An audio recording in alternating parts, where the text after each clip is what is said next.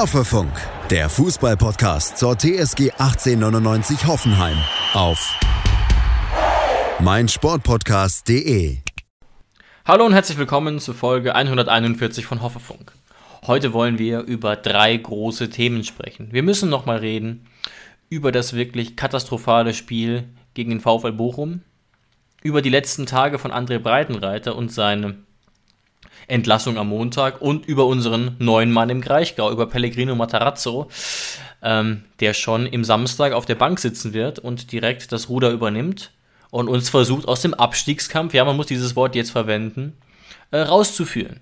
Jonas, ich würde dich gerne zum Einstieg Folgendes fragen. Es war ja wirklich eine turbulente, spektakuläre Woche, es ist viel passiert. Wie ist deine Gefühlslage aktuell, wenn du an unsere TSG denkst? Null wäre, total am Boden, total deprimiert und 10 wäre total euphorisiert.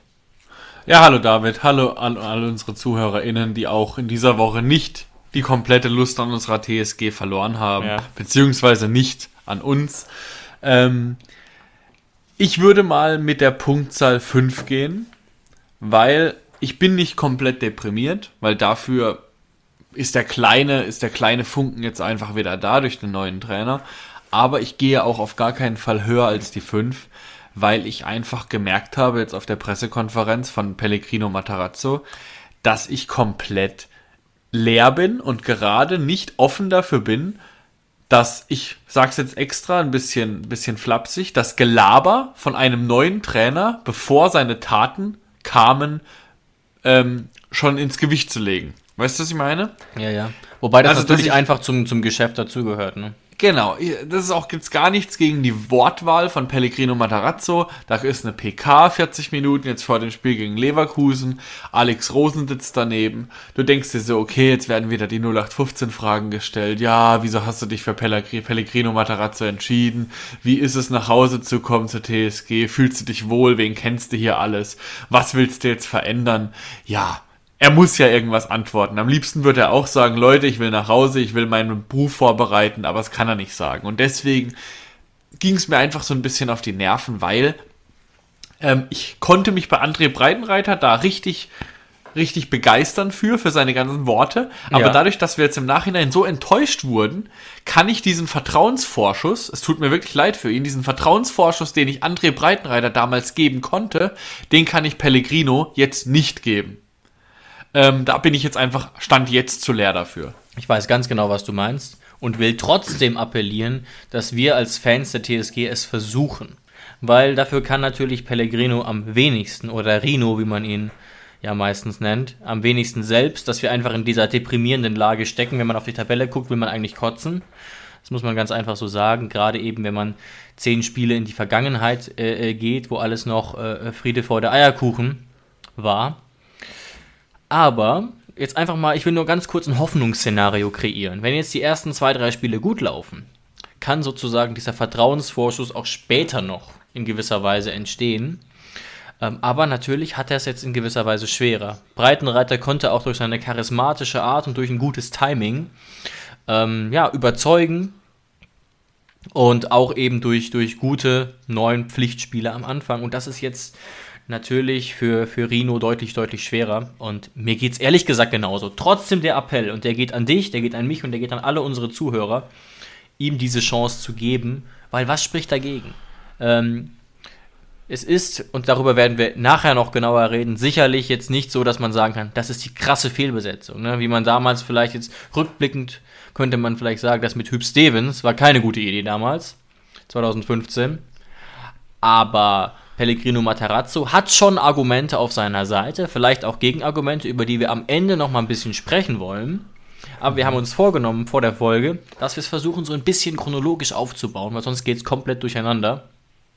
Trotzdem war der Punkt ganz wichtig, weil ich glaube, ähm, wir waren alle schon euphorischer ähm, bei einem Trainerwechsel als jetzt gerade. Auch als Nagelsmann kam, weiß ich noch, ist so ein bisschen mehr Hoffnung entstanden. Da war die Tabellensituation sogar noch schlimmer.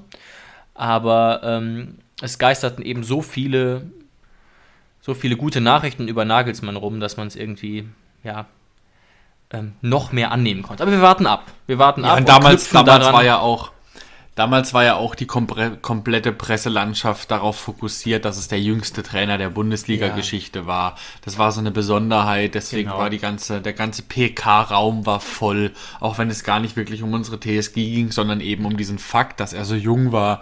Das war einfach eine Gen- ganz, ganz, ganz andere genau, Situation. ganz genau. Ähm, in einer Sache will ich dir später widersprechen, nämlich du hast eben gesagt, du findest, Pellegrino Matarazzo kommt in einer für ihn sehr schwierigen Situation zu uns. Da habe ich ein bisschen eine andere Meinung, aber dazu später mehr, weil wir wollen jetzt die Chronologie nicht brechen. Weil wenn wir jetzt chronologisch vorgehen, dann ist Matarazzo jetzt in unserer Folgenchronologie ähm, noch gar nicht TSG-Trainer. Der sitzt Denn noch auf seinem Sofa oder geht mit seinem Hund spazieren, wie er es in der PK gesagt hat, sondern wir sind jetzt erstmal noch gedanklich kurz beim Bochum-Spiel, denn Genau.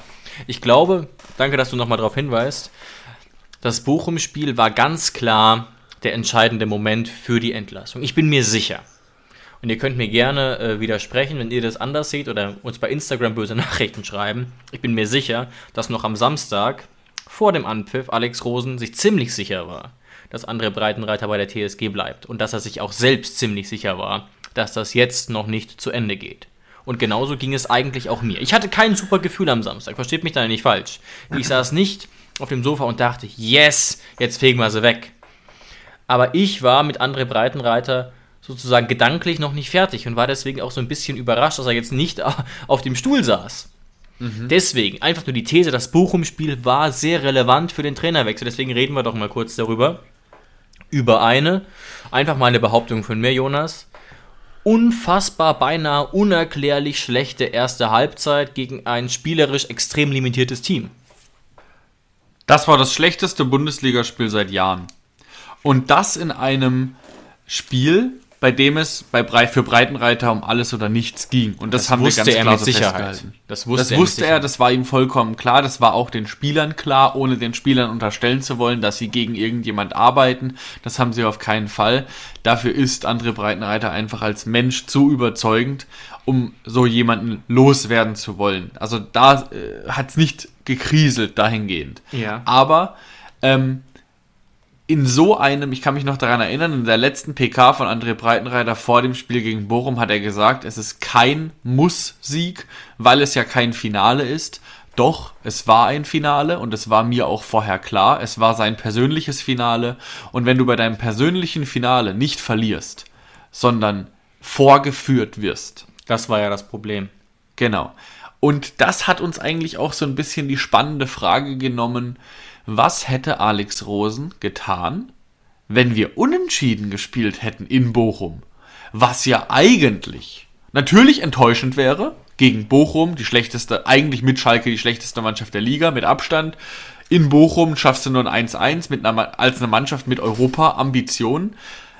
Eigentlich Ja. enttäuschend, aber mit der, mit dem, mit dem Blick auf unsere Tabellensituation und dass Bochum so heimstark ist, ist 1-1 ja keine Superblamage. Theoretisch.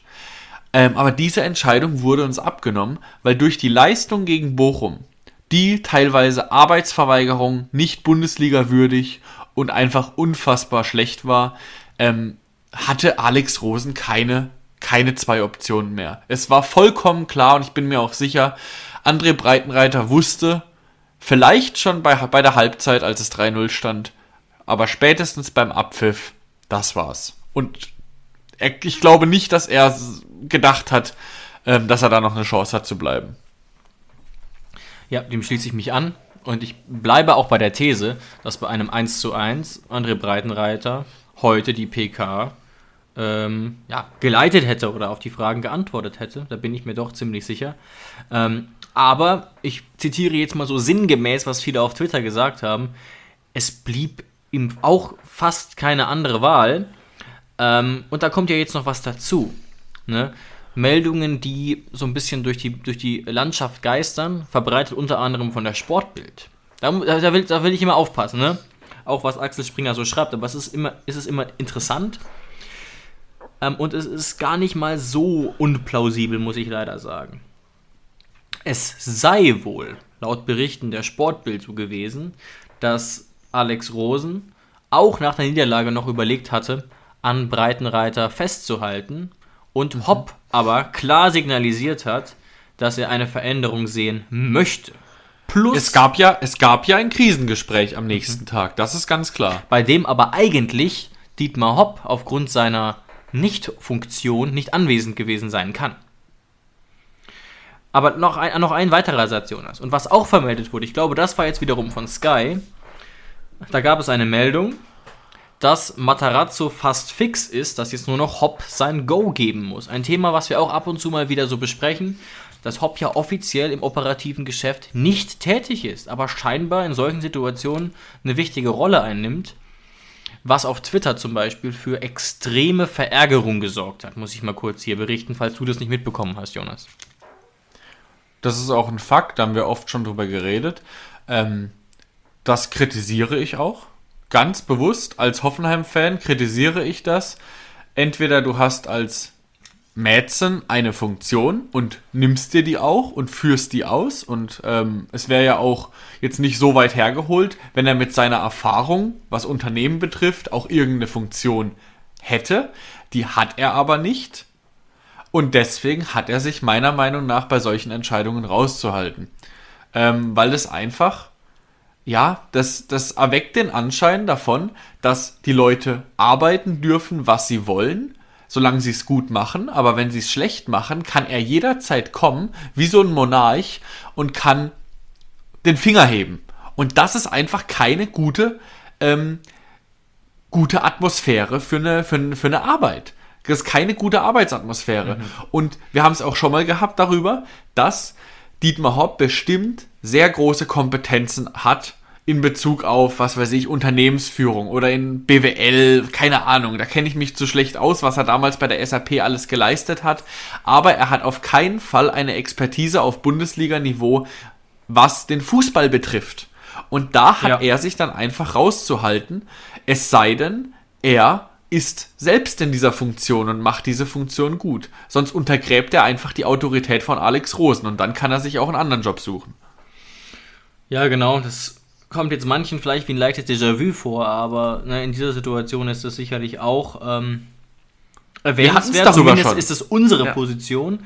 Und das ändert ja nicht unbedingt was daran, dass ich auch sagen würde, Jonas, dass, dass eigentlich Rosen und Co., auch die Geschäftsführer und meinetwegen auch Hopp, kaum eine andere Wahl hatten.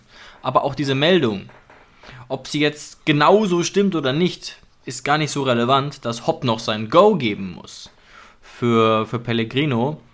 Das finde ich wirklich ein bisschen schwierig. Das erinnert mich persönlich so ein bisschen an, an das Vorgehen bei NFL-Teams oder auch an die, an die Formel 1.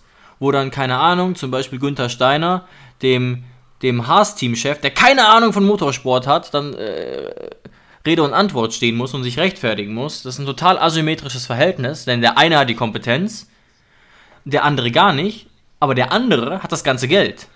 Und so ist es ja auch ein bisschen bei der TSG. Nicht ganz so extrem sicherlich, weil es ist jetzt ja nicht so, das wissen wir ja auch, dass Dietmar Hopp Alex Rosen permanent reinreden würde. Aber es gibt doch regelmäßig Meldungen, dass bei entscheidenden Veränderungen oder bei zentralen Entscheidungen dann er sich entweder zu Wort meldet oder gefragt werden muss. Das wissen wir nicht genau, aber das wiederholt sich alle paar Monate und ist sicherlich nicht gesund für den Verein. Ja, und was einfach auch der entscheidende Unterschied dabei ist, ähm, die Formel 1 ist generell eine unfassbar kaputte Welt.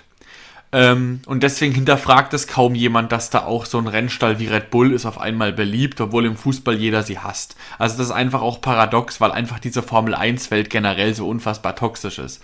Aber da ist es ja auch nochmal so, wenn Gene Haas morgen austreten würde und sagen würde, er macht die Scheiße nicht mehr, dann hätte Haas, der Rennstall, kein Geld mehr, weil er jedes Jahr aufs Neue diesen Bums finanziert. Das ist Genau. eine ganz andere Ausgangssituation als bei, ähm, als bei uns. Weil bei uns ist es ja so, er hat die TSG auf den Weg gebracht, aber gibt eben seit, was weiß ich, seit über, weit über zehn Jahren keinen Cent mehr dazu, sondern die TSG trägt sich eben selbst.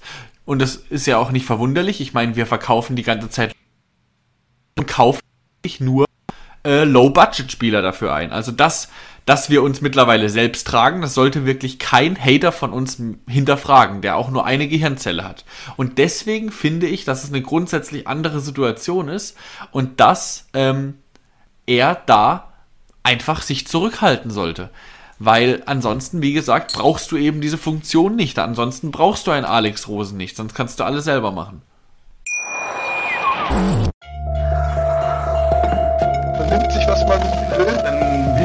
Gerüchte entstanden. Fast nichts davon stimmt. Tatort Sport. Wenn Sporthelden zu Tätern oder Opfern werden, ermittelt Malte Asmus auf meinsportpodcast.de. Folge dem True Crime Podcast, denn manchmal ist Sport tatsächlich Mord. Nicht nur für Sportfans. Weil ansonsten, wie gesagt, brauchst du eben diese Funktion nicht. Ansonsten brauchst du einen Alex Rosen nicht, sonst kannst du alles selber machen. Ganz genau, das ist ja der entscheidende Punkt, dass man ihn ja verpflichtet hat, weil das ähm, äh, seine Expertise ist, die er ja auch in vielen Bereichen schon gezeigt hat. Und ja, wir kommen jetzt wieder ein bisschen weg vom Thema. Trotzdem, ich habe so das Gefühl, Jonas, dass wir uns ja eigentlich einig sind, dass es in diesem Fall jetzt dennoch die richtige Entscheidung war. Selbstverständlich. Denn, ja. denn ähm, Rino wurde auf der PK heute auch gefragt, wie es denn sein kann, dass eine Mannschaft wie die TSG mit so einem Kader, so einem Potenzial so abrutscht und jetzt ganz nah an der Abstiegsregion ähm, platziert ist. Ne? Nur punktgleich, nee, stimmt nicht, nur drei Punkte Puffer zum 16. Punktgleich mit dem 15. Und seine Punktgleich mit Antwort, Bochum, ja. genau, und seine Antwort war, nach Gesprächen mit dem Spieler, mit nach den Spielern sei es hauptsächlich mit ähm, Verunsicherung zu erklären gewesen und äh, mit einer Art Negativspirale. Und ich weiß, es ist blöd, ich weiß, es ist unfair, aber diese, die kann man eben tatsächlich am leichtesten durch einen Trainerwechsel zerstören. Das ist natürlich ein Problem. Wir haben auch schon mal hier kritisiert, dass in der Regel Trainer viel zu schnell gewechselt werden. Aber bei so einem enormen Negativtrend und dann eben noch bei einem, bei einem Spiel, bei das du eigentlich gewinnen musst, in der ersten Halbzeit überhaupt nicht auf dem Platz zu sein, ähm, ist dann eben der Todesstoß für einen Trainer, der eigentlich bei der TSG keine schlechte Figur gemacht hat. An vielen, vielen Stellen. Aber man muss einfach nur mal sagen, man kann ja mal drei, vier Spieler nennen, die aus meiner Sicht, also ich weiß nicht, was die gespielt haben. Gerade Brooks und Kabak, völlige Totalausfälle. Angelino, Geiger, Delaney deckt sich auch mit den Beobachtungen vom Kicker. Kabak eine glatte 6 bekommen. Ne? Der Kicker gibt harte Noten, aber dass der Kicker mal eine 6,0 vergibt, das kommt extrem selten vor. Ähm, und vielleicht sollten wir vor diesem Hintergrund noch ganz kurz über eine Sache reden. Auch wenn es ein bisschen schwierig ist. Bei Sebastian Hoeneß und bei Alfred Schreuder, wir haben diesen Podcast ja jetzt schon eine Weile, haben wir häufiger auch mal darüber geredet, dass sie sich vercoacht hätten. Dass die Entscheidungen komisch waren, kurios, nicht nachvollziehbar und da waren sich viele einig. Wir zum Beispiel, andere Experten, unsere Zuhörer. Aber wie würdest du denn jetzt, bei André Breitenreiter sagen? War ein Faktor dessen, dass er jetzt entlassen wurde, auch, dass er sich vercoacht hat. Man könnte jetzt mal als Beispiel nennen, Baumi als rechter Wingback hat jetzt nicht gut funktioniert, aber war das was, was für Breitenreiter zum, zum Problem wurde? Falsche Entscheidungen zu treffen, kuriose ähm, ähm, Rotationen zu erzeugen und ähnliches? Man kann jetzt ja klugscheißerisch im Rückblick sagen, ja, er muss irgendwo Fehler gemacht haben, ansonsten wären wir nicht so schlecht. Das ist Könnte man klar. sagen, genau. Ja, natürlich. Auch wenn natürlich nie jemand beweisen kann, dass es anders besser gewesen wäre. Jetzt im Fall von Kevin Vogt, der für mich einfach ein unfassbarer Bestandteil dessen ist, dass wir hinten momentan spielen wie ein Drittligist. Ähm, das ist einfach Pech in diesem Fall. Aber was für mich meist beispielsweise nicht Pech ist, dass wir seit Wochen an Nsocki festhalten als absoluter Stammspieler und der war jetzt laut Kickernoten vielleicht der beste Innenverteidiger der drei mit einer 5,0. Aber was Nsocki teilweise gespielt hat gegen Bochum, übrigens, by the way, der einzige Grund, warum Nsocki der beste Innenverteidiger von uns ist, laut Kickernoten, ist, dass, ähm, wie heißt er? Ähm, der, der, der linke Flügel von, ich stehe gerade auf dem Antwi, Antwi Ajay. Ah, ja. Das Antwi Ajay auf der linken Seite, also auf unserer rechten Seite war. Das ist der einzige Grund, warum Nsocki und Angelino notentechnisch noch mit einem blauen Auge davongekommen sind. Aber wie die teilweise standen, das ist wirklich unfassbar. Ich hatte es auch kurz in der Insta-Story, ich hatte ein Standbild gepostet von dem ersten Ja, Tor von erinnere mich. Hofmann. Wie kann mir ein Philipp Hofmann mit in FIFA-Sprache Pace 27 im Rücken so entwischen wie in Socki in diesem Moment. Unfassbar, wirklich. Und Angelino Ja, guckt auch nur blöd. Nsocki dreht sich nicht mal um. Nsocki interessiert sich gar nicht dafür, was in seinem Rücken passiert. Natürlich ist es eine Fehlerkette. Deswegen hat Kabak auch völlig zu Recht eine 6. Er hat am Ende da überhaupt keinen äh, Druck auf irgendjemand bekommen. Deswegen kamen die Hereingaben ins Zentrum wirklich wie von einem, wie von einer Ballmaschine. Aber wie wir das in der Mitte da teilweise verteidigt haben, ist einfach wahnsinnig, wahnsinnig schlecht gewesen. Auch beim fünften Tor. Ähm, das fünfte Tor, das war ja dann wirklich relativ irrelevant von, wer hat das fünfte Tor für Bochum geschossen? Bruschinski, genau. Aber guckt's euch nochmal an. Der Ball kommt ins Zentrum zu Lucia, der steht etwa 20 Meter vor dem Tor. Und Nsocki, der eigentlich bei Bruschinski ist und ihn verteidigt, der rückt einfach komplett blind raus aus auf, ähm, auf Lucia und dadurch wird Bruschinski komplett frei. Das, der hat, Nsocki ist für mich zwischen Genie und Wahnsinn. Der hat manchmal 40 Minuten, da ist er auf Bundesliga-Niveau und danach hat er 50 Minuten, da ist er auf Kreisliga-Niveau. Da versteht er dieses Spiel nicht. Da hat er die einfachsten Grundkenntnisse vom Verteidigen, vergisst er und macht einfach nur wild sein Ding. Und ich finde, das ist einfach nicht tragbar, wenn du einen Akpoguma auf der Bank hast, der auch schon schlechte Spiele in seinem Leben gezeigt hat. Aber so schlechte Leistungen, wie Nsocki schon gezeigt hat in dieser Saison, hat im Akpoguma noch nicht gezeigt. Sicherlich, ein Socki ist auf jeden Fall ein Faktor. Wenn man jetzt mal sich die Kickernoten anguckt, muss man sagen, er hat noch kein gutes Spiel für uns gemacht. Ne? Das ist jetzt nicht meine Meinung, sondern das Urteil des Fachmagazins Kicker. Und er ist mindestens mal sehr schwankend, wie du es skizziert hast. Und ich will es nicht beschreien. Aber er droht tatsächlich zu einem Adams Nuhu 2.0 zu werden in gewisser Weise. Auf eine andere Art und Weise. Ne? Er ist nicht ganz so ja, er macht nicht die, diese, ganz, diese ganz einfachen, offensichtlichen Fehler, aber ne, du hast es wie gesagt gepostet, das ist unfassbar. Bei Ähm, Adams Nu hattest du zusätzlich das Problem, dass er auch unfassbar blöde Fouls begangen hat. Das heißt, Adams Genau. Nu war gefühlt nach zwei Minuten immer gelb-rot gefährdet und hat aus 18 Metern immer Freistöße verursacht. Aber die Pare Parallelen sind grundsätzlich klar. Wir haben seit Jahren Probleme damit, die linke Innenverteidigungsposition zu besetzen. Genau. Die ist wegen Benny Hübner frei. Seitdem er verletzt ist und seitdem er da nicht mehr zurückkommt, haben wir diese Position unbesetzt. Und wir wissen nicht so ganz, wen wir da hinstellen sollen. Wir wollen immer einen Linksfuß da hinstellen, das haben wir jetzt mit Nsocki und das ist auch mit ein Grund, warum er die ganze Zeit spielt.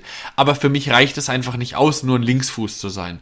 Und die Parallelen zu Adams Nuhu sind einfach klar. Die kommen beide aus einer Liga, die absolut nicht konkurrenzfähig mit der Bundesliga ist. Ich glaube, Nsocki kommt aus Belgien und Adams Nuhu kam damals aus der Schweiz. Richtig. Sie kamen beide für teures, teures Geld. Adams Nuhu war nicht ganz so teuer, ich glaube über 6 Millionen und Nsocki jetzt ja sogar 12 Millionen, was wirklich unfassbar teuer ist.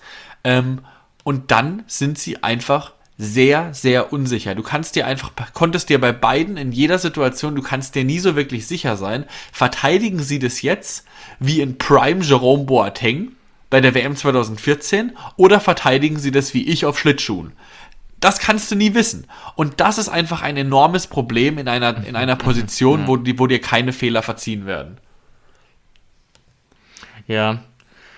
Ja, da muss ich zustimmen und auch beide Male eben der Versuch, einen grundsätzlich talentierten, hochveranlagten Spieler zu verpflichten, eben diese Lücke zu schließen im Kader. Und es scheint, Betonung auf scheint, erneut nicht zu gelingen, obwohl man da wirklich erneut viel Geld in die Hand genommen hat. Das ist schade. Aber auch hier versuche ich nochmal einen kurzen Hoffnungsschimmer zu platzieren. Wenn jetzt Kevin Vogt wieder da ist, ne, könnten wir ja ganz, ganz anders aufstellen. Ähm, und dann wäre ein Socki vielleicht gar nicht mehr gefragt, gar nicht mehr nötig mit Brooks, mit Kabak und Vogt. Und diese drei Namen klingen dann doch sehr vielversprechend, falls sie harmonieren. Obwohl tatsächlich Brooks von seinen Leistungen, die er bis jetzt in Blau gezeigt hat, Ja, ja. alles andere als vielversprechend ist. Stimme ich auch zu. Brooks, auch Brooks steht komplett neben sich. Stimme ich zu, aber da würde ich jetzt einfach nur nochmal allen empfehlen, die das genauso sehen, und das sind bestimmt die meisten, die uns zuhören, zu schauen, wie oft er eingesetzt wurde in Lissabon. Und die Antwort ist fast gar nicht. Ja. Der hat Der zwei oder ist- drei Monate kein Spiel gemacht. Der Unterschied ist bei Brooks, wir wissen ganz genau, Leute, die seine Karriere bei Wolfsburg verfolgt haben. Brooks ist jetzt anderthalb Jahre älter als damals, aber er ist grundsätzlich ein sehr, sehr guter Innenverteidiger auf Bundesliga-Niveau. Er kann das verteidigen, er muss nur wieder ein bisschen reinkommen. Ein Insocki hat mir noch nicht gezeigt, dass er Bundesliga-Stürmer verteidigen kann. Der hat der Fußballwelt bis jetzt nur gezeigt, dass er Spieler verteidigen kann, die in der belgischen ersten Liga spielen. Und das ist ja eben das Problem. Adams Nuhu wurde ja dann wieder zurückgegeben in die Schweiz. Und da hat es ja dann auch wieder funktioniert. Das heißt, die Lösung ist einfach klar. Adams Nuhu hat einfach nicht die Fähigkeit oder noch nicht gehabt, Stürmer auf diesem Niveau mhm. zu verteidigen. Anders ist es nicht Genau, zu erklären, weil genau. in der Schweiz sind es halt einfach schlechtere Stürmer. Das ist einfach Fakt. Und das ist natürlich auch ein logischer Prozess, ähm, dass man da aufs Niveau kommen muss, peu à peu, aber er, ja, sagen wir mal so, die Annäherung hat noch nicht so richtig stattgefunden und ist auf keinen Fall äh, vollendet. Und deswegen eben die große Hoffnung, dass Kevin Vogt gegen Leverkusen potenziell wieder spielen kann. Und dann wäre es natürlich der richtige Zeitpunkt, in Socki die Pause zu geben. Aber das heißt, du würdest sagen, dass ein Breitenreiter vielleicht an einzelnen Stellen sich vercoacht hat, aber das jetzt nicht sein zentrales Problem war. Vielleicht ganz kurz noch deine Meinung zum Abschluss dieser, dieses, dieses Blocks quasi. Baumgartner als rechter Wingback. Was, was hältst du davon? Angesichts natürlich auch der Verletztenliste, die wieder groß war, muss man auch ehrlich sagen. Das war ein Akt der Verzweiflung. Mhm, ja, ja. Ist einfach so. Also äh, natürlich, äh, die Situation, das wäre nie passiert, wenn Sko oder Kadajabek fit gewesen wären. Sind sie aber nicht. Das passiert jedem Trainer mal. Die sind jetzt auch nicht lang verletzt, aber das passiert halt mal. Ähm, er hat gedacht, ja, das mit Bebu hat auch nicht so hundertprozentig funktioniert. Jetzt versuchen wir einfach mal einen läuferisch starken, Zweikampf starken Jungen dahin zu stellen. Hat gedacht, Baumi, der fightet immer, der fightet sich auch bestimmt auf dieser Hat er ja auch. Er hat auch sein Tor gemacht, war einer der besseren Natürlich. Spieler, aber ja. Natürlich, er hat das Tor gemacht. Baumi fightet immer da, wo er ist. Aber du hast einfach gesehen, Ja. dass Bochum Ja. in der Lage war, die Lücke zwischen Baumi und Kabak komplett auszunutzen. Ja, Antwi Ajay hat uns wirklich aussehen lassen wie Schuljungen und deswegen auch die gerechte 6,0 für Kabak. Ja. Ähm, ich habe jetzt eigentlich auch ehrlich gesagt gar keine Energie mehr, so gegen Bochum ins Detail zu gehen, weil wir können wirklich festhalten, das war ein Totalausfall einzelner Spieler und generell mit die schlechteste Leistung von der TSG seit Jahren. Ja. Und deswegen ist es einfach, können wir jetzt abschließen, völlig zu Recht gewesen, dass André Breitenreiter Leider Gottes, müssen wir ja sagen, er wurde ja Anfang der Saison uns präsentiert als die neue Lösung für die nächsten Jahre. Hab ich habe auch dran daran geglaubt, das sage ich jetzt Ja. auch heute noch, am 9. Februar, dass ich daran geglaubt habe, dass ich das für eine gute Idee hielt. Sehr, sehr lange. Genau. Genau. Und Sebastian Hoeneß wäre auch nicht entlassen worden, wenn wir mit André Breitenreiter nicht so einen Typen in der Hinterhand gehabt hätten, wo alle gedacht haben, das ist er, das ist der neue Nagelsmann für die nächsten drei, vier Saisons, bis er uns von einem Top-Club weggeschnappt wird. War jetzt nicht der Fall. Und jetzt stehen wir einfach wieder vor dieser Situation. Wir haben jetzt wieder einen neuen Trainer, über den können wir jetzt da wieder spekulieren. Wir können jetzt euch wieder erzählen, was der in seiner Vergangenheit alles gemacht hat, was er bei der TSG bis jetzt gemacht hat, was für eine Punkteausbeute er beim VfB Stuttgart hatte. Wir können euch alles erzählen, aber am Ende vom Tag ist es einfach wieder eine komplett neue Situation und wir beginnen mal wieder bei Null. Und ich habe mir heute so gedacht, die Fußballwelt, also ich kenne sie ja jetzt schon seit vielen, vielen Jahren und ich liebe sie ja auch, teilweise meistens. Aber ähm, es ist schon abs- absolut eine perverse Welt. Wirklich, du, du bist ein Bundesliga-Verein, du hast auf jeder Position Menschen, die absolut austauschbar sind und du versuchst dich einfach nur von Situation zu Situation zu hangeln und alles, was nicht funktioniert, wird rausgeschmissen und alles, was funktioniert, wird kopiert und äh, man hangelt sich einfach nur wirklich von, von Spiel zu Spiel und ja, sobald es mal nicht funktioniert, kommt einfach der nächste Trainer. Also es ist wie so eine Maschinerie. Ähm, es ist eigentlich schon echt, echt eine perverse, perverse Welt. Und das wurde mir heute so ein bisschen, bisschen bewusst. Voll, voll. Gerade auch in einer Welt, in der sozusagen der Arbeitnehmerschutz immer besser wird, immer größer wird, ähm, wo es großen Unternehmen, wie ich tatsächlich weiß, äh, sehr schwer gemacht wird, Mitarbeiter zu entlassen, die nicht mehr in der Probezeit sind. Was sicherlich auch was Positives ist, versteht mich da bitte auf keinen Fall falsch. Ähm, dass eben ne, im Fußball Köpfe rollen und das einfach das System ist und das naheliegendste ist, weil ich glaube, wir müssen ganz klar sagen, dass man jetzt äh, sagt, okay, mit Breitenreiters Entlassung enden unsere Probleme, das brauchen wir uns, das braucht sich hier keiner vormachen. Das wäre schön, aber das ist natürlich richtiger, richtiger Unsinn, muss man ganz ehrlich sagen. Auch einfach, wenn man sieht, dass die Probleme, die André Breitenreiter hatte, seit Jahren bestehen. Teilweise sogar seit der Zeit von Nagelsmann. Er hat quasi unsere, die Trainer, die wir jetzt hatten, haben sich gegenseitig Probleme beerbt, vererbt. Und eine Sache möchte ich noch mal kurz darstellen, Jonas. Wir haben gerade eben kurz drüber gesprochen, bevor der Podcast losging. Wir haben am 31. Mai 2020 die erste Folge aufgenommen. Und seitdem ist jetzt Pellegrino Matarazzo der fünfte Trainer, den wir quasi begleiten, in Anführungszeichen. Ne? Schreuder, dann Kaltenbach-Rapp, dann Hoeneß, dann äh, Breitenreiter und jetzt Matarazzo. Das ist zu viel für die kurze Zeit. Das kommt ja noch dazu. Zumal die TSG sich ja immer das Ziel setzt, am Trainer festzuhalten und das ja dann trotzdem sogar länger tut, als die Fans es zum Teil fordern. Man sollte einfach aus finanzieller Sicht schon versuchen, Auch das. keinen so einen hohen Trainerverschleiß zu haben, weil Grüße an Schalke gehen raus. Ja, genau. Wir machen, wir haben, man braucht sich gar nicht über solche Vereine lustig zu machen wie Schalke oder Hamburg, wenn man dann selber fünf Trainer in, in zwei Jahren hat, weil ähm, Thema Arbeitnehmerschutz. Der Arbeitnehmerschutz bei Bundesliga-Trainern ist ja jetzt, wir werden André Breitenreiter weiter bezahlen. Oder er hat eben Er kriegt noch enorme, 1,3 Millionen. Genau. Oder er hat eben eine enorme Abfindung Nee, bekommen. nee, nee, also eins hat, wurde beiden. jetzt vermeldet. Er kriegt, es gibt, wir müssen nicht sein ganzes Gehalt zahlen für die restliche Vertragslaufzeit, aber er kriegt jetzt noch die Hälfte seines Gehaltes, das ihm noch zugestanden hätte. Und das sind insgesamt 1,3 Millionen, ähm, die ihm jetzt noch zustehen, obwohl er ab heute ja nicht mehr für die TSG arbeitet. Das ist doch interessant. Also ich würde mal sagen, das ist arbeitsökonomisch. ja. sehr, sehr wenig Zeit verhältnismäßig verbracht und sehr, sehr viel Geld eingenommen. Aber das ist gar nichts gegen André. Das ist normal Er wollte in der ja nicht gehen. Fußballwelt. Er ist ja genau, nicht zurückgetreten. Das, genau, das ist einfach vollkommen normal. Und für Fußballtrainer in der Bundesliga, da steht ja auch nicht das Geld im Vordergrund. Irgendwann, wenn du so viel Geld hast, ist Geld Nebensache und er geht um den Erfolg. Das heißt, er wird das, äh, er er wird, André Breitenreiter, wird es persönlich als extreme Niederlage sehen, dass er Definitiv. Dass er seine Rückkehr nach der, nach der Sensationsmeisterschaft in der Schweiz in der Bundesliga an die Wand gefahren hat. Man muss es jetzt so sagen, er hat einen sehr, sehr schlechten Punkteschnitt jetzt bei der TSG gehabt. Er ist einer Ja. der schlechtesten, er geht in die Geschichte ein als einer der schlechtesten TSG-Trainer ähm, der Bundesliga-Geschichte. Und ich glaube, das geht nicht mal so eben auch mit 1,3 Millionen an dir vorbei. Das stimmt. Und wir haben es ähm, besprochen, als André Breitenreiter hier Trainer wurde.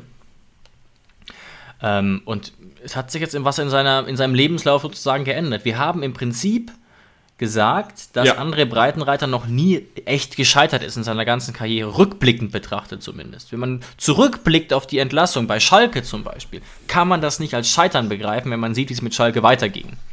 Dann haben ganz viele Schalke-Fans ihn später vermisst.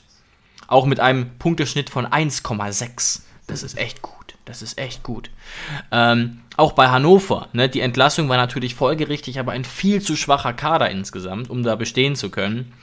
Mit Zürich abgeliefert ohne Ende, mit Paderborn abgeliefert, mit Havelse abgeliefert. Ähm, und dann bei der TSG bei uns stark angefangen und jetzt mit einem Punkteschnitt von 1,14 entlassen. Das ist Andres erste Niederlage, sein erstes Scheitern, oder? Ja, muss man so festhalten. Ja. Und es sagen ja jetzt auch schon irgendwie viele, dass es bei der TSG mittlerweile nicht mehr die Trainersache ist. Also, dass du den Trainer nicht mehr dafür verantwortlich machen kannst, dass es irgendwas tiefer liegendes ist bei uns, warum es seit Nagelsmann eigentlich nicht mehr so richtig läuft. Da muss ich echt sagen, da bin ich wirklich überfragt, was denn sowas genau sein könnte. Weil dafür stecken wir einfach nicht, dafür arbeiten wir nicht täglich in Zutzenhausen mit, um verstehen zu können, ob da irgendwie eine toxische Arbeitsatmosphäre herrscht, ähm, ob sich nicht richtig zugehört wird. ob wir müssten auch das Training sehen im Prinzip, ehrlich gesagt. Genau, genau. Da- Das hat so viele Faktoren, dass ich da wirklich auch vorsichtig dabei bin, irgendwie zu sagen, ja, das hat ein tiefergehendes Problem. Ähm, da, da, das, da hilft auch kein Trainerwechsel. Natürlich, das kann sein. Das kann selbstverständlich sein. Aber du kannst auch nicht sagen am Anfang vom Jahr, wir haben einen Top-Kader und dann sagst du irgendwann nach einem halben Jahr, wenn der Trainer es an die Wand gefahren hat, ja, der Kader ist falsch zusammengestellt. Das kannst du nicht machen, weil Ähm, unser Kader ist grundsätzlich nicht falsch zusammengestellt. Es fehlen vielleicht vereinzelt Führungsspieler, die wir jetzt aber mittlerweile auch geholt haben. Das heißt, dieser Kader ist keine Ausrede mehr für gar nichts. Und ähm, ja, deswegen war jetzt der Trainerwechsel jetzt erstmal die erste grundlegend richtige, richtige Aktion, wo du jetzt erstmal hoffen kannst, dass da zumindest kurzfristig jetzt erstmal ein Effekt kommt. Genau, das ist jetzt das Ding, was man sich erhofft, was auch ehrlich gesagt naheliegend ist. Das beziehe ich jetzt nicht aufs Leverkusen-Spiel, sondern generell auf die nächsten zwei, drei Spiele, dass jetzt diese Negativspirale verlassen wird in gewisser Weise ähm, und, und äh, Pellegrino frischen Wind reinbringen kann, sozusagen der Mannschaft so ein bisschen den Druck nimmt. Ähm, ist, ist zwar unfair, aber so funktioniert das eben oft psychologisch. Aber das kann wirklich sein, dass, das, dass unsere Probleme uns wieder einholen. Und ähm, das ist wirklich, wirklich schwer zu erklären. Und ein Problem kommt ja noch so ein bisschen hinzu, das muss man jetzt ganz ehrlich sagen. Und deswegen hat mich die relativ schnelle Entscheidung fast schon überrascht. Mich hätte jetzt ein Interimstrainer auch nicht total gewundert. Also mich hätte es jetzt, Jonas, nicht total gewundert, wenn man jetzt irgendwie Aber wen denn? Kaltenbach und noch jemanden ähm, dass die Mannschaft Ja, interimsweise anvertraut, der jetzt wieder ohne Job ist. Denn, das ist nur meine These, Alexander Rosens Zeit bei der TSG ist auf der einen Seite eine pure Erfolgsgeschichte, seine Trainerauswahl aber nicht. Mittlerweile muss man sagen, Alexander Rosen scheint das Händchen für die Trainerwahl ein bisschen verloren zu haben. Und gerade natürlich Schreuder als, als vielleicht sogar krassester Beweis, weil er ja bei der TSG nicht wirklich gescheitert ist, man aber einen Trainer geholt hat, wo es spielerisch und potenziell auch menschlich nicht so gut gepasst hat. Und auch die nächsten Trainer sind dann in Anführungszeichen gescheitert. Das will ich jetzt nicht konkret Alexander Rosen selbst anlasten. Versteht mich da nicht falsch. Er aber entscheidet aber, es ja aber nicht er alleine. wird, stopp, Ja. er wird daran gemessen.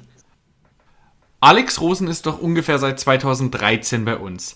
Muss man nicht Ja. eigentlich rückblickend festhalten, dass Julian Nagelsmann sein einziger Volltreffer bei uns war? Trainertechnisch? Ganz genau, das ist so ein bisschen auch mein Punkt. Weswegen viele Medien jetzt auch vermelden, dass das jetzt für ihn auch langsam, Entschuldigung, langsam eng werden könnte. Ähm, auch wenn man jetzt mal Markus Gisdol noch nimmt, für den er sich ja auch entschieden hat. Zudem müsste man ja wahrscheinlich auch ein, ein ziemlich gemischtes Fazit ziehen, ehrlich gesagt, auch wenn das ganz andere Zeiten waren. Und das gilt mindestens auch für Schreuder und Hoeneß. Ähm, und ich glaube, die meisten unserer Hörer würden auch die wahrscheinlich als, als eher gescheitert bezeichnen. Da bin ich mir auch ziemlich sicher. Deswegen behaupte ich nochmal, dass äh, Rosen noch nie so unter Druck stand bei der Trainerwahl wie diesmal. Und dafür ging es ziemlich schnell. Und das hat mich einfach so ein bisschen überrascht. Ähm, und jetzt muss ich auch ganz ehrlich zugeben, dafür war der Name Pellegrino Matarazza auch nicht, auch nicht krass genug. Aber das ist ja kein Argument. Ne? Das müssen wir ja mal ganz klar sagen. Nur weil er jetzt keinen krassen Namen hat, kann er ja trotzdem total einschlagen. Dafür gibt es unzählige Beispiele von in Anführungszeichen No-Names oder Trainer, die noch nicht so arriviert sind, die dann aber sich sehr, sehr gut geschlagen haben. Sonst würden ja nie neue Trainer groß rauskommen. Genau. Und ich wollte dir auch eben sagen, äh, am Anfang der, der Sendung wollte ich dir ja widersprechen und habe es dann aber vertagt auf den jetzigen Zeitpunkt, warum ich glaube, dass Pellegrino Matarazzo eigentlich eine ziemlich, einen ziemlich guten Moment erwischt hat, um zu uns zu stoßen. Ähm, und zwar kann er eigentlich nicht so viel falsch machen in diesem Jahr. Also er kommt jetzt zu uns. Ah, okay. Wir haben wir haben den 19. Spieltag, außer er steigt natürlich ab. Aber wenn du absteigst, dafür ist die Situation ja nicht schlecht genug. Also wenn er nicht alles komplett, also wenn er jetzt eine, sagen wir mal, eine normale Saison, eine normale Restsaison mit der TSG Hoffenheim spielt, von mir aus auch leicht unterdurchschnittlich. Es darf sogar leicht unterdurchschnittlich sein. Dann steigen wir natürlich auf gar keinen Fall ab. Weil wir brauchen gar nicht mehr so ultra viele Punkte. Also am Ende werden wir mit 33, 34 Punkten, wenn du dir Hertha, Schalke und Stuttgart anguckst, werden wir die Liga halten. Ja. Und er hat jetzt aufgrund der Situation überhaupt keinen Druck mehr. Kein Fan, kein Funktionär, kein Alex Rosen schreit dieses Jahr mehr nach Europa, geschweige denn nach einem einstelligen Tabellenplatz. Das heißt, wenn er diese Saison jetzt auf Platz 12 beendet und relativ früh am 31., 32. Spieltag safe ist mit dem Abstieg, dann hat er eigentlich eine gute erste, ein gutes erstes Halbjahr gespielt. Und ich Ja. finde, das ist doch eigentlich was, ähm, eine, eine gute Grundvoraussetzung, weil ich will noch ein bisschen ausholen. Ich habe ja eben gesagt, ich wüsste nicht so ganz, wo ich ansetzen sollte, wenn du jetzt sagst, dass es bei uns nicht mehr der Trainer ist, sondern dass es irgendwas in der tiefen Struktur ist. Das Einzige, was mir da einfallen könnte, und es zieht sich bei uns nach Nagelsmann oder ausgelöst durch Nagelsmann durch wie ein roter Faden. Ich finde, wir haben seit Jahren, vielleicht auch durch Hopp, eine ähm, unverhältnismäßige Erwartungshaltung. Und das hast du auch gemerkt an der, an der Entlassung von, ähm, von Sebastian Hoeneß. Sebastian Hoeneß wäre ohne diese unverhältnismäßige Erwartungshaltung nicht gefeuert worden. Und das hat jetzt schon vielen Trainern das Bein gebrochen. Andere Vereine wären auch mit Alfred Schreuder nicht so hart ins Gericht gegangen, der jetzt ja rückblickend einen ziemlich guten Punkteschnitt für uns hatte. Weißt du, was ich meine? Bei Alfred Schreuder waren es vielleicht andere Dinge. Aber wir erwarten einfach von unseren Trainern zu viel.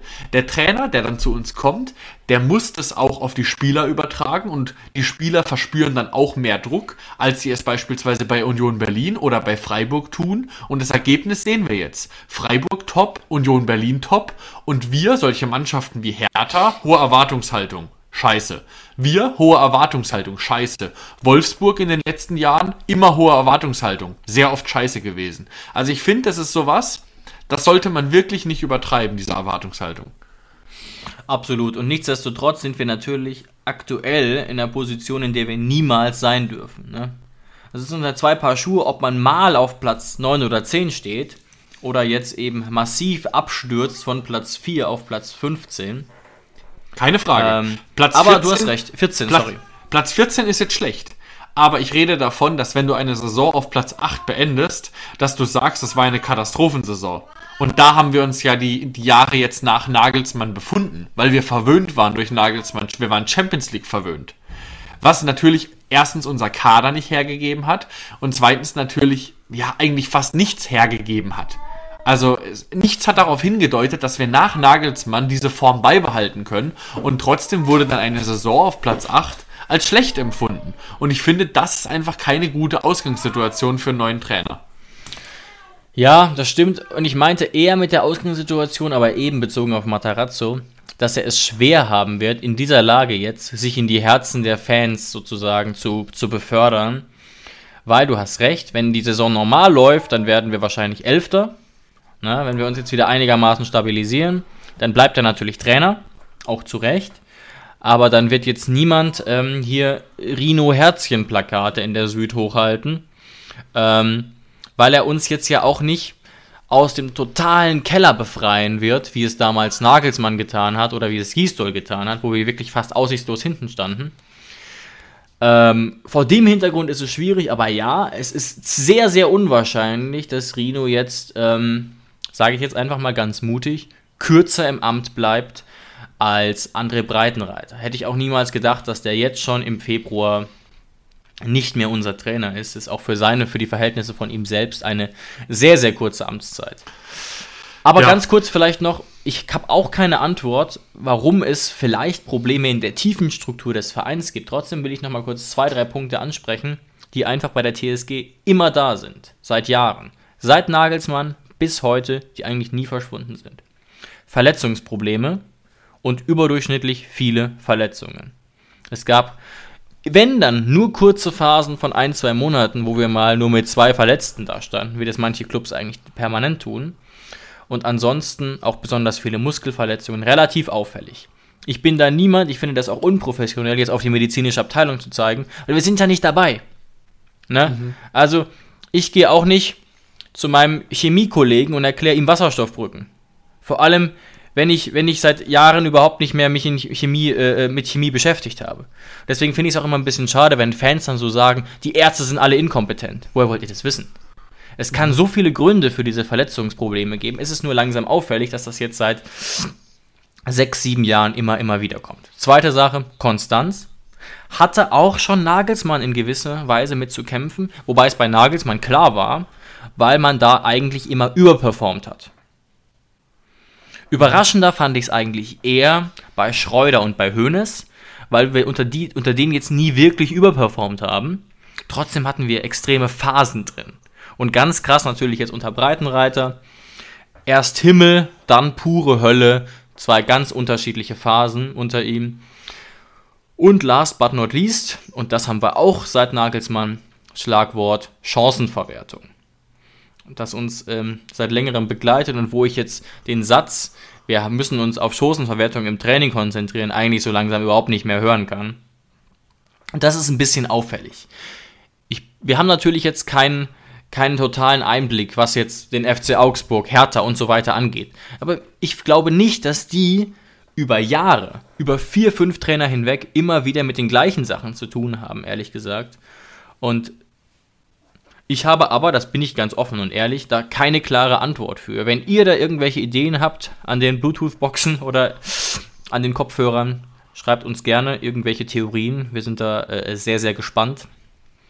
Ähm, aber das sind einfach vier Punkte, die verfolgen uns ganz, ganz hartnäckig. Genau. Also so viel jetzt mal zu unseren ersten Gedanken rund um Pellegrino Matarazzo oder um das Geschehen bei der TSG. Ich finde, wir werden der Situation nicht gerecht, wenn wir jetzt einfach über das Spiel gegen Leverkusen reden und vorgreifen, weil was wollen wir sagen? Wir haben keinerlei Ahnung, ähm, was Pellegrino Matarazzo jetzt tun wird. Vor allem kurzfristig. Mittelfristig kann ich genau. vielleicht ganz kurz noch was sagen, zwei, drei Gedanken, aber du hast recht, kurzfristig kann man jetzt erstmal keine krassen Änderungen von ihm erwarten. Er hat jetzt drei, vier Trainingstage. Genau, die einzige Frage ist nur, also er wird jetzt keine Formation umstellen. Wobei man auch sagen muss, dass Pellegrino Matarazzo auch ein Trainer war, der immer die Dreierkette präferiert hat. Also von der Formation her passt er grundsätzlich zu uns. Ähm, aber die Frage ist halt sowas wie, setzt er einen Kramaric, der jetzt zuletzt auf der Bank war? Was ich sehr wahrscheinlich finde, ich finde, wenn du neuer Trainer bist und du kommst frisch an, das erste, was du tust, ist, du schnappst dir wieder deine Führungsspieler, vor allem in Kramaric, der ist bestimmt sehr frustriert. Jetzt auch durch die Situation mit Breitenreiter, dass er nicht gespielt hat. Auch er, also André Breitenreiter hatte recht. Er hat zu Recht nicht gespielt. Ähm, andere haben sich auch nicht angeboten. Aber das erste, was du natürlich versuchst, du versuchst wieder an deine Topstars zu appellieren und versuchst Gespräche mit ihnen zu führen. Deswegen bin ich mir zu einer Million sicher, dass sich äh, Pellegrino Matarazzo es nicht sich von Tag eins mit Kramaric verscherzen will und der wieder starten wird. Das ja. sind so diese Situationen, sicher. die er macht. Dann natürlich, er hat jetzt in der PK gesagt, hier, äh, was wir jetzt tun werden. Aber das hat Breitenreiter auch schon gesagt. Deswegen bin ich da so müde und will erstmal Taten sehen. Absolut. Ähm, ja, wir müssen jetzt wieder äh, konsequenter verteidigen, wir müssen wieder Pressing, ähm, ja. ja. Pressing, wir müssen kompakt stehen. Alles klar. Aber das ist wie wenn ein Arzt sagt, wir machen sie wieder gesund. Aber es geht ja darum, wie machen sie mich gesund. Deswegen, das müssen wir einfach die nächsten Wochen beobachten. Das Einzige, was gesagt sei, Leverkusen ist ein Gegner, der hört sich krasser an, als er ist. Leverkusen spielt eine sehr schlechte Saison. Also ich glaube, in Leverkusen ist man ähnlich frustriert wie in in, äh, absolut, in Hoffenheim. Absolut. Xabi Alonso macht auch keinen Weltklasse-Job dort. Leverkusen ist aktuell Zehnter mit 24 Punkten. Ähm, und das ist wirklich alles andere als das, was Leverkusen eigentlich möchte. Das heißt, wir spielen, wir, wir brauchen hier keinen Punkt oder wir brauchen nicht drei Punkte erwarten und wenn wir gegen Leverkusen verlieren sollten, dann ist es bestimmt nicht schon das Ende von Pellegrino Matarazzo und er kann das Blatt nicht mehr wenden. Ähm, aber es ist jetzt auch nicht so, als wäre das ein Gegner, der uns, der uns wegfegen muss. Dafür ist die Form von Leverkusen einfach zu schlecht. Ja, absolut. Das muss man auf jeden Fall sagen. Ähm, natürlich wird danach dann gegen Augsburg schon ein sehr entscheidendes Spiel kommen, aber gegen Leverkusen geht es auch viel einfach um Glück und so weiter. Und wir müssen natürlich hoffen, dass das Momentum jetzt auf unsere Seite schwingt durch diesen ja, sogenannten Trainereffekt letztlich. Und Vielleicht will ich nochmal ganz kurz erwähnen, was Matarazzo mittelfristig anstreben könnte. Mhm. Kurzfristig natürlich nichts. Kurzfristig kann er versuchen, Gespräche zu führen, kann versuchen zu motivieren, kann versuchen, Zeichen zu setzen. Mit Zeichen zu setzen meine ich auch vielleicht Spieler zu benchen, neue Spieler zu bringen. Ne? Obwohl das ja eigentlich Breitenreiters äh, bevorzugtes Modell war, was eigentlich gescheitert ist, mit Bischof, mit Humchu, mit Dolberg, hat er, mit. Hat er schon so halb ausgeschöpft, das, das, das stimmt, ja. das stimmt absolut. Man könnte aber auch wieder irgendwie ne, zurückrotieren, was weiß ich. Also bestimmte Spieler, die jetzt sehr, sehr viel gespielt haben, einfach gar nicht mehr zum Zug kommen lassen. Und das muss gar nicht nur Symbolpolitik sein, kann ja auch sein, dass er jetzt Videoanalysen betrieben hat und sagt, Spieler X der braucht jetzt erstmal eine längere Auszeit. Vielleicht ein Socki, ich will jetzt nicht mit Namen um mich schmeißen, aber das könnte ja sein. Und manchmal ist es auch nur Symbolpolitik. Aber ich will jetzt noch mal ganz kurz sagen, was ich mir vorstellen könnte, was Matarazzo mittelfristig anstrebt, auf Grundlage dessen, was wir schon über ihn wissen. Er hat ja viele Jahre im Jugendbereich trainiert, auch bei der TSG. Und ähm, war dann zwei Jahre Co-Trainer unter Nagelsmann und wurde dann eben Cheftrainer beim VfB. Und auch, auch unter Schreuder war er kurz, kurz äh, Co-Trainer. Dankeschön, völlig richtig, völlig richtig. Ähm, und über diese Punkte will ich mal kurz reden, was er wahrscheinlich anstreben wird und was auch so ein bisschen seine Stärken sein könnten. Beim VfB ging er ja sozusagen mit gemischten Gefühlen, hat eine sehr gute Saison gespielt mit dem VfB, Platz 9 in der ersten Liga mit einem Kader, der schwächer war, ist davor aufgestiegen und dann ging es dann doch beträchtlich bergab, aber würde ich jetzt auch nicht als dramatisch bezeichnen. Ne? Also der VfB ist undankbar zu trainieren, sage ich mal auf eine gewisse Art und Weise. Ganz vorsichtig, auch wenn ich mich in dieser Stadt gerade befinde. Er gilt auf jeden Fall als guter Jugendentwickler und Förderer. Da hat er sich in Stuttgart einen Namen gemacht. Viele Spieler, die jetzt äh, größere Namen sind, waren es eben zum Anfang von Rinos Amtsantritt noch nicht. Mavropanos, Sosa, Silas, Gonzales oder Kalajdzic hatten, als äh, Rino übernommen hatte, noch keine große Rolle. Die sind quasi unter ihm groß geworden, gewachsen. Das kann an ihm liegen, muss es aber nicht. Aber das ist was, ähm, was für ihn spricht und was sicherlich aus TSG-Sicht immer ein Argument ist. Setzt er auf junge Spieler? Und ja, das hat er bisher. Hat zugegeben Breitenreiter auch versucht, mit mäßigem Erfolg, sage ich mal vorsichtig.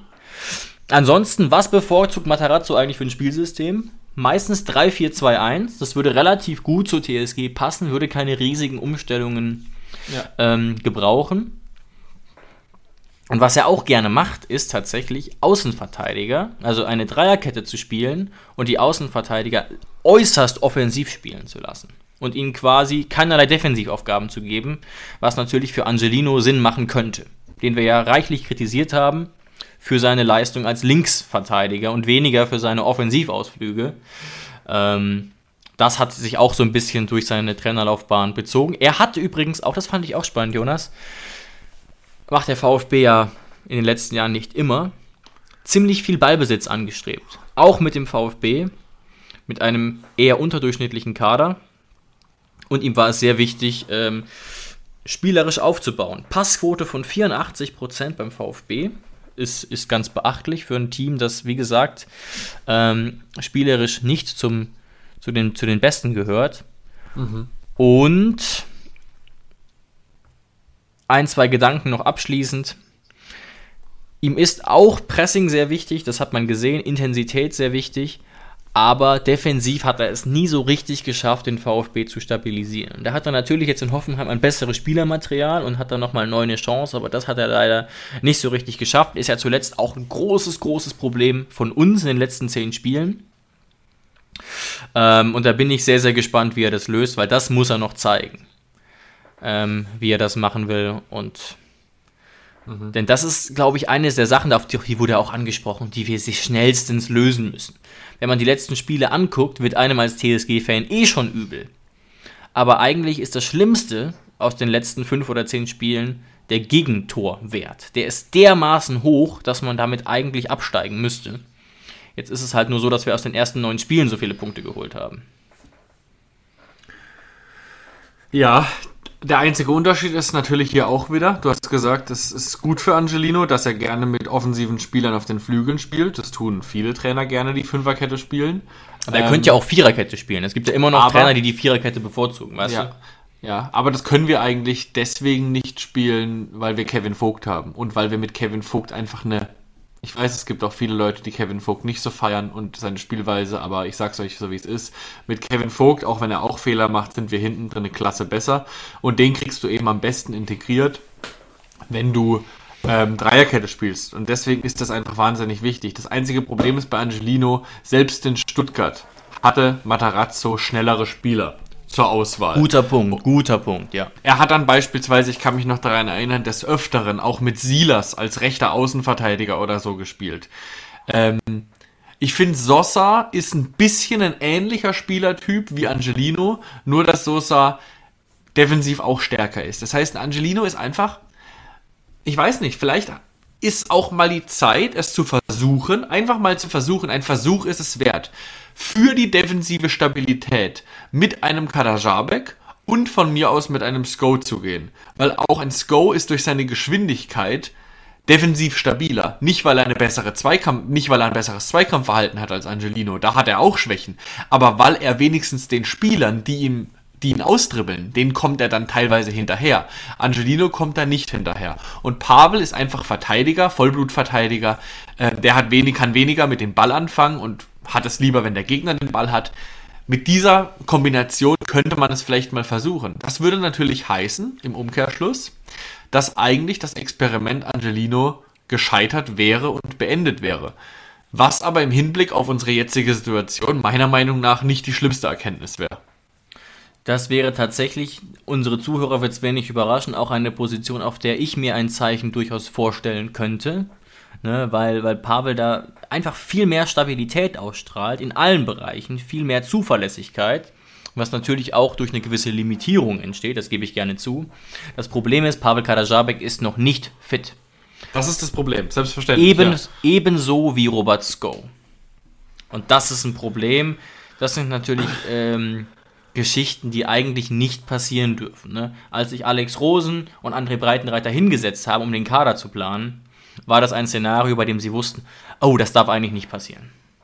Ja, aber dadurch, dass wir jetzt einen neuen Trainer haben, der wird nicht an seinen nächsten zwei oder drei Spielen gemessen. Der wird Richtig. daran gemessen werden, wie schnell er uns jetzt den, ähm, den Klassenerhalt sichert. Punkt aus Amen. Das fand ich auch sehr, sehr erfrischend, dass Pellegrino Matarazzo nicht um den heißen Brei rumgeredet hat und gesagt hat, wir wollen die Saison noch retten und wir wollen noch sonst irgendwas und dies und das. Drauf geschissen.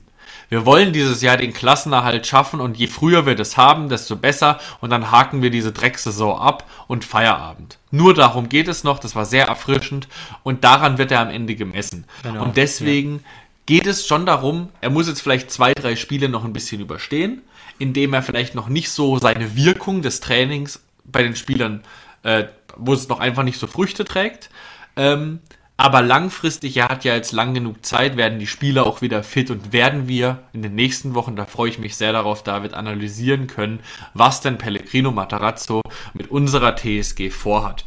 Und David, ich da würde sagen, damit beenden wir die Folge. Gerne. Und wir hoffen einfach, dass wir nächste Woche ein bisschen was zum Analysieren haben und dass wir nicht einfach wieder wutentbrannt hier sitzen werden.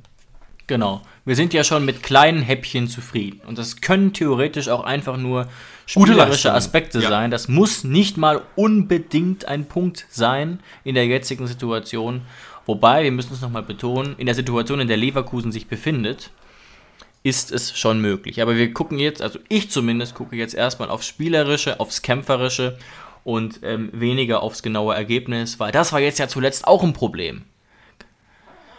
Und ich, ich wünsche uns das allen einfach sehr für Samstag. Dir, mir und allen, die uns zuhören, allen TSG-Fans, allen, die im Stadion sein werden. Ich verstehe, dass Stand jetzt nicht mal 20.000 Tickets verkauft sind. Das ist total nachvollziehbar. Trotzdem, ich bin hier nicht, ich sitze hier nicht im Auftrag der TSG, das wissen die meisten wahrscheinlich, sondern einfach nur privat. Aber die Mannschaft braucht jetzt dringend Unterstützung. Genau. Ähm, und ich hoffe, die kriegt sie am Samstag.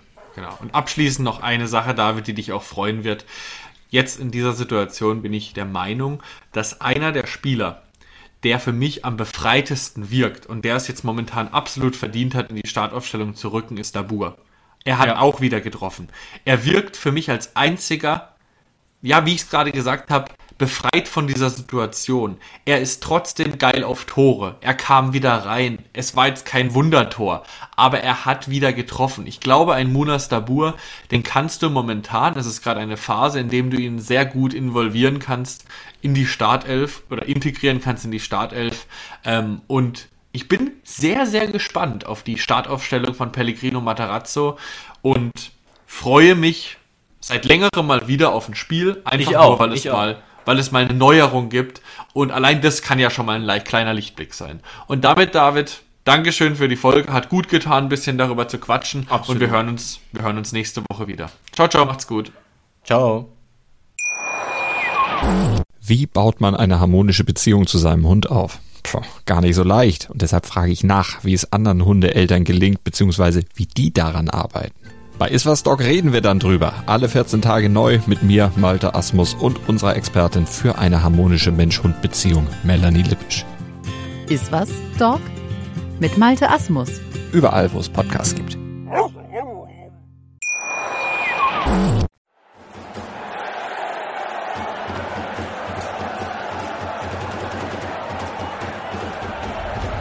Hoffefunk, der Fußballpodcast zur TSG 1899 Hoffenheim auf meinsportpodcast.de.